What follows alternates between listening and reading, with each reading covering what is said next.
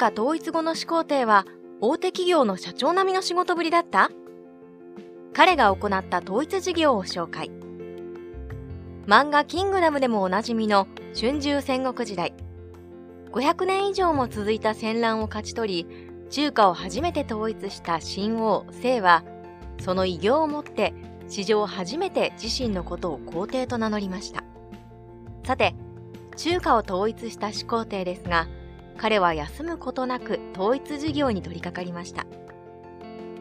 その理由は、長い戦国時代の中で戦国六国はそれぞれに発展を遂げて各文化を取り入れ乱れている状況だったからです。そこで始皇帝は新以後の歴代中国王朝の基礎になった中央集権制を作り上げることにしました。もし彼がこの統一改革を行わなければ、今の中国は東南アジアやヨーロッパのようにバラバラになっていただろうと言われています。さて、そんな彼が行った統一事業を今回は紹介してみよう。思想の統一。中華統一後に政治体制を方言制に戻そうと始皇帝に訴える人物がいました。封建制とは古代周王朝の政治制度のことです。周王が一族や皇親、地方の有力な土豪を諸侯とし、一定の土地と人民の支配権を与え、統治したシステムのことを言い、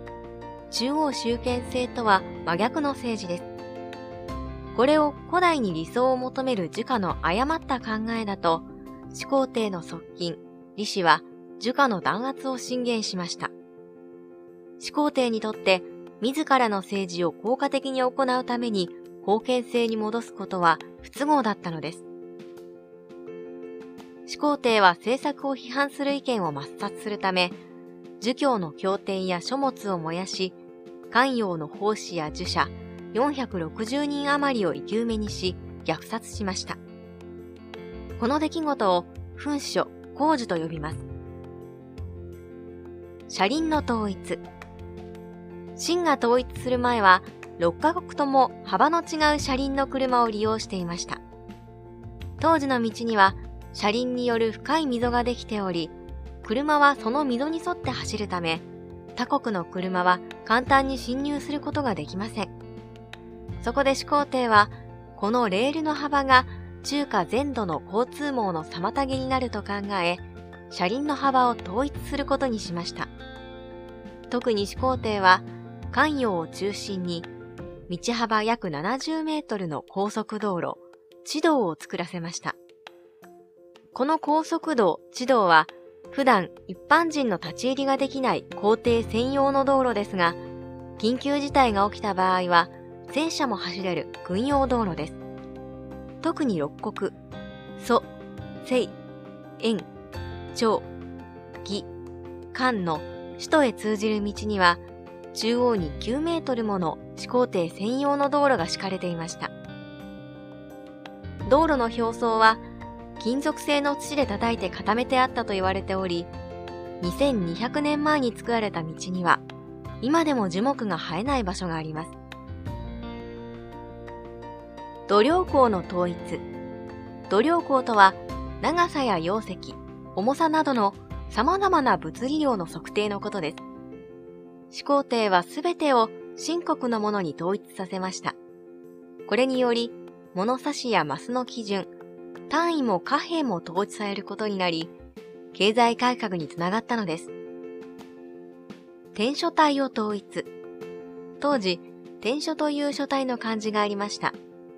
文字の大きさもバラバラで、字も傾いていたりと、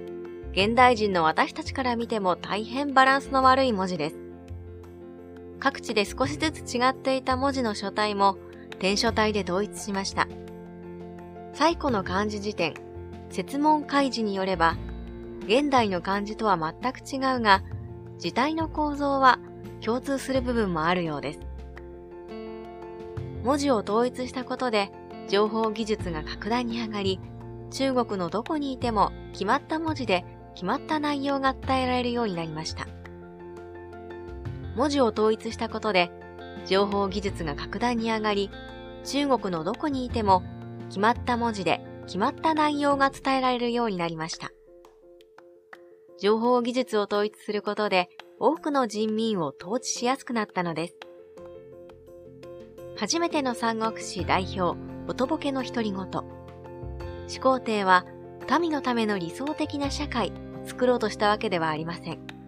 その証拠に多くの人民を導入して大土木工事も行い、